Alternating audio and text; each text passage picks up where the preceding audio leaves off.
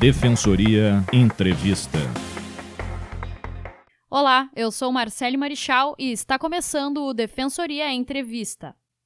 Contribuir para a melhoria do sistema prisional é uma das missões da Defensoria Pública.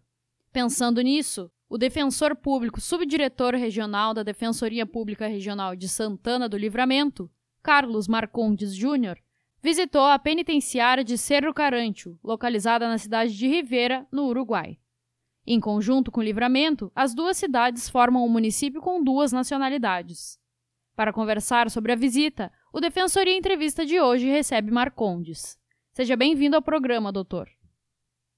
Olá, Marcele. Olá a todos que nos escutam. Então, como foi a visita ao local? É, a visita à penitenciária do Cerro Carantio foi muito interessante.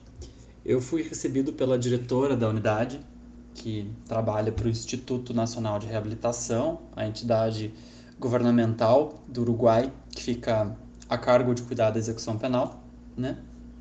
E eles fazem o que aqui no Brasil é, é feito tanto pela SUSEP, né, que é a Superintendência dos Serviços Penitenciários aqui no Rio Grande do Sul, um órgão do Poder Executivo, quanto o que faz a vara de execuções penais, que é o judiciário. Né? Aqui no Brasil, quando uma pessoa está presa, seja porque cumpre uma pena, seja porque está em prisão cautelar, é, a vida dessa pessoa é determinada tanto por normas da SUSEP, do governo, né? quanto por normas e decisões é, emanadas pelo Poder Judiciário. No Uruguai, quase tudo que diz respeito à vida das pessoas presas exceto a, a própria decretação da prisão da liberdade, é decidida pelo Instituto Nacional de Reabilitação, que também fica a cargo das prisões e de tudo o que acontece dentro das prisões. Atividades de recreação, de estudo, de trabalho, é, até mesmo assistência jurídica.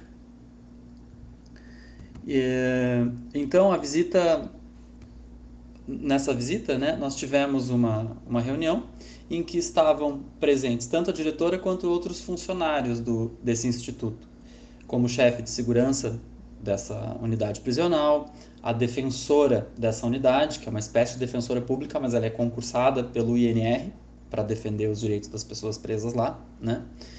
É, então nós tivemos uma longa reunião e depois eles me levaram para conhecer as dependências de trabalho, estudo, o pavilhão onde ocorrem as visitas, porque Lá, as visitas não acontecem dentro das galerias, nem do pátio, nem das celas. Tem um pavilhão específico para isso.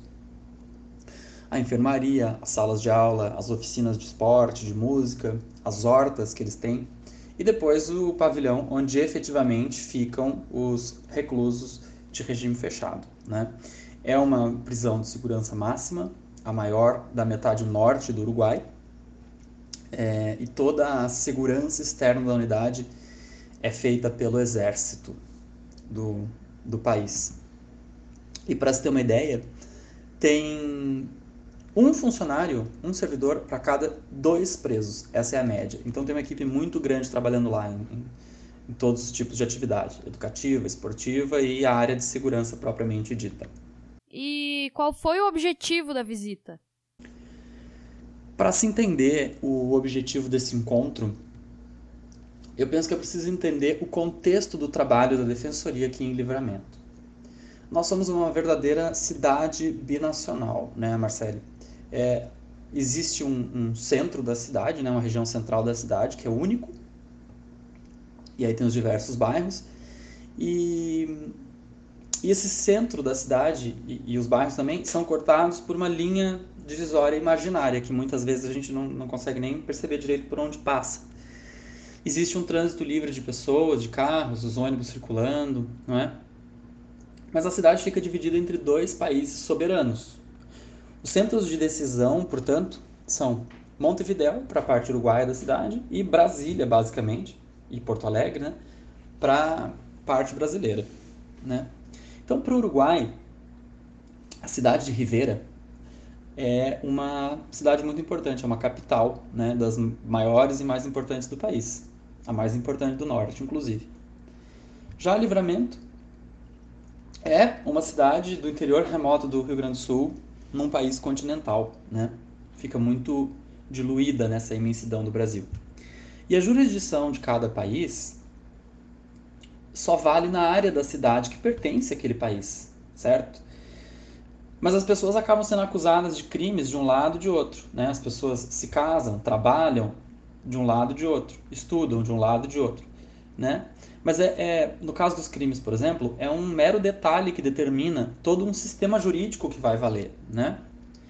É, não, eu não vou entrar nesse pormenor, nessa nossa conversa, que é mais informal, mas existem algumas regras que vão indicar se um determinado fato, que é tido como criminoso, vai ser processado ou pela Justiça do Brasil ou pela Justiça do Uruguai. Isso independe, por exemplo, da pessoa que está praticando esse crime, ou muitas vezes de onde ela mora, ou de onde vivem os familiares dela, ou, de, ou que língua que falam, que, essa, que falam essa pessoa e os familiares dela, é, não é?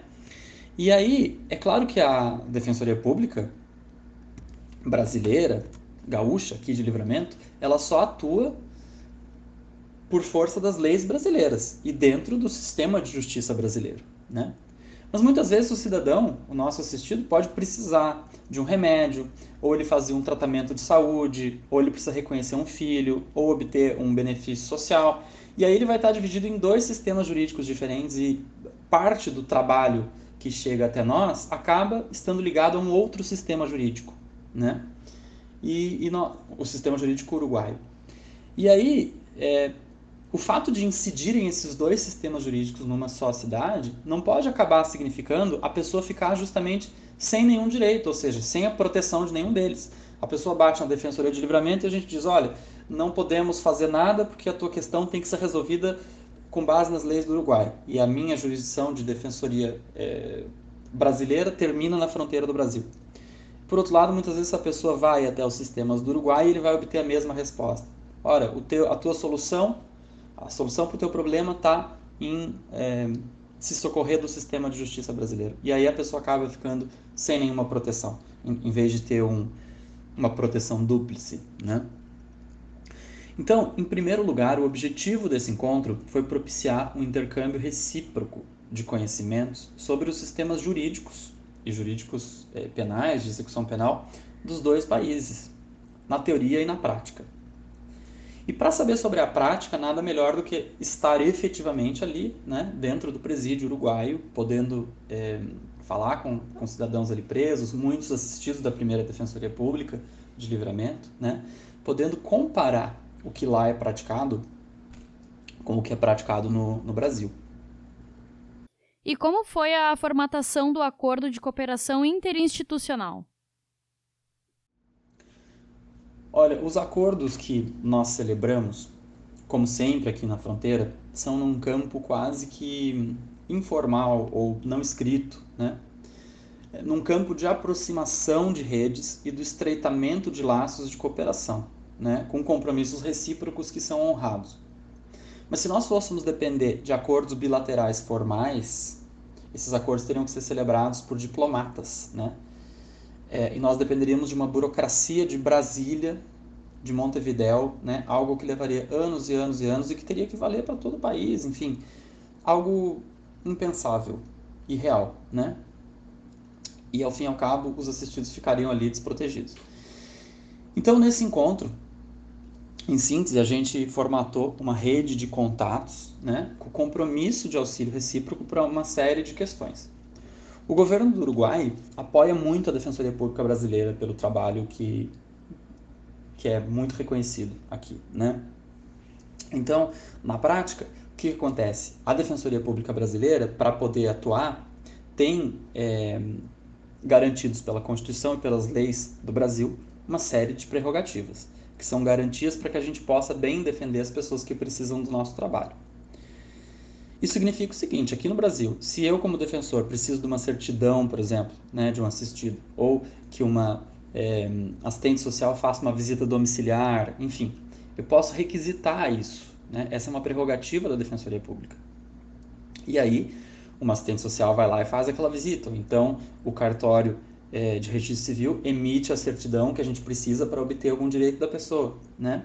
Mas essa força legal de requisição da Defensoria Pública só vale dentro do território do Brasil, né? Então, esse acordo interinstitucional serve para o seguinte: nós criamos um protocolo de atuação em que, assim como eu já requisito no Brasil o que é necessário para desempenhar o nosso trabalho, eu consigo também requisitar dentro do Uruguai, mesmo que não exista uma lei lá dizendo que a defensoria tem poderes lá dentro, né? Só que o que acontece?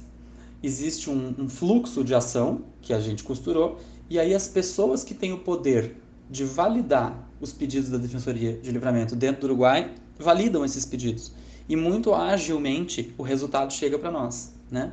Esses acordos celebrados não valem só na área criminal. Nós costuramos isso em diversas esferas: registro civil, proteção da infância e juventude, área de saúde. Eu vou exemplificar com alguns dos acordos que nós fizemos é, com o, as instâncias governamentais do Uruguai e que já produziram bons efeitos. Pessoa presa no Brasil, por exemplo, que tem familiares com vínculos todos no Uruguai, e a DPE conseguiu tramitar um benefício social para aquela família lá em território uruguaio, né? o que seria impossível sem essa ponte adicional, porque o cidadão, afinal, está preso dentro do Brasil. É, também eu exemplificaria com reconhecimento de paternidade dentro do Uruguai de uma criança filha de pessoa que está presa no Brasil, né? e vice-versa. Também a obtenção da continuidade dentro do sistema de saúde brasileiro de um tratamento de saúde que a pessoa já recebia no Uruguai quando foi presa e esse tratamento estava em andamento. E aí a pessoa quando chega ao, ao Brasil presa, extraditada, por exemplo, ela não precisa continuar, é, aliás, começar um tratamento do zero. A gente consegue fazer uma conexão entre esses dois é, tratamentos através da obtenção de prontuários, etc. Também o aproveitamento de tempo de prisão da pessoa presa no Uruguai por um determinado fato, depois ela é extraditada no Brasil para pagar uma pena relativa a esse mesmo fato. A gente consegue muito rapidamente obter certidões que são validadas dentro do Brasil para que a pessoa aproveite o tempo de prisão que ela já pagou no Uruguai dentro do sistema brasileiro, né? Por fim, eu exemplificaria também com a matrícula de uma criança acolhida no Brasil numa escola uruguaia o acolhimento adicional no âmbito da Justiça da Infância e Juventude ocorre quando, por alguma razão, por exemplo, se há uma vulnerabilidade, essa criança ou adolescente não tem é, com quem ficar na família mais próxima, na família extensa, e ela acaba ficando naquilo que seriam os antigos orfanatos. Né? Hoje são instituições de acolhimento. É, durante o tempo de acolhimento, a criança acolhida no Brasil consegue uma matrícula numa escola uruguaia, se a matriz cultural dela é uruguaia, se os amiguinhos dela são uruguaios, e aí ela é levada para estudar nessa escola e retorna é, todos os dias para o acolhimento brasileiro. Esses são alguns dos exemplos. O Defensoria em entrevista de hoje conversou com o defensor público subdiretor regional da Defensoria Pública Regional de Santana do Livramento, Carlos Marcondes Júnior. Muito obrigada pela presença, doutor. Bom, Marcelo, obrigado pela oportunidade. Foi uma satisfação falar com o pessoal da Rádio Web da Defensoria e me coloco sempre à disposição para colaborar e para conversar com vocês novamente quando houver necessidade. Um abraço. O programa Defensoria Entrevista fica por aqui. Todas as quintas-feiras conversamos com defensores públicos e convidados para discutir temas de interesse da sociedade gaúcha. Você pode ouvir as nossas entrevistas a qualquer momento no site defensoria.rs.def.br barra web ou também pelo Spotify. Basta buscar a Rádio Web da DPE na barra de busca do aplicativo. Participe enviando a sua pergunta pelas redes sociais da Defensoria Pública. facebook.com defensoriars, arroba underline defensoriars no Twitter e arroba defensoria pública rs no Instagram. Muito obrigada e até a próxima!